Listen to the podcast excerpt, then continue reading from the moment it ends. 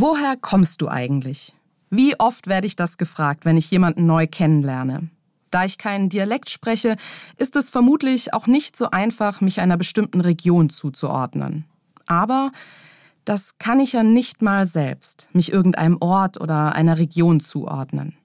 Woher kommst du eigentlich? Bei dieser Frage komme ich einfach schnell in Erklärungsnot. Und sie nervt mich auch irgendwie, weil ich es nicht so leicht beantworten kann, woher ich komme. Ich bin in Freiburg geboren, aber von da an habe ich alle paar Jahre meinen Wohnort gewechselt.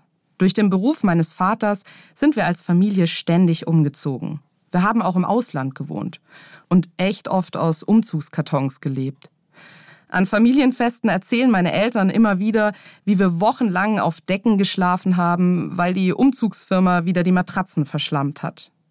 Wie schnell wir damals als Kinder die fremde Sprache gelernt haben mein Bruder es sogar jedes Mal geschafft hat, innerhalb weniger Wochen den Dialekt vor Ort zu sprechen. Ich nicht. Was ich aber wirklich gut konnte, Freundschaften knüpfen. Sobald wir an einen neuen Ort gekommen sind, war es immer meine erste Amtshandlung, von Haus zu Haus zu ziehen, zu klingeln und zu fragen, ob vielleicht ein Kind in meinem Alter dort wohnt. So habe ich meine Freundinnen gefunden und mich an jedem der Orte auch schnell zu Hause gefühlt.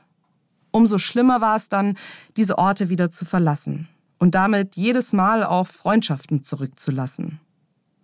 Das war echt schmerzhaft, aber was ich dabei gelernt habe, dass es oft gar nicht auf den Ort ankommt, an dem man wohnt, sondern vielmehr auf die Menschen, mit denen man zusammenlebt. Egal an welchem Ort ich gelebt habe, nach Hause kommen war immer dann, wenn ich das lächelnde Gesicht meiner Mutter gesehen oder eine neue Freundschaft geknüpft habe. Ich komme vielleicht nicht aus einem bestimmten Ort, aber wer meine Heimat ist, das weiß ich ganz genau. Meine Familie und meine Freundinnen.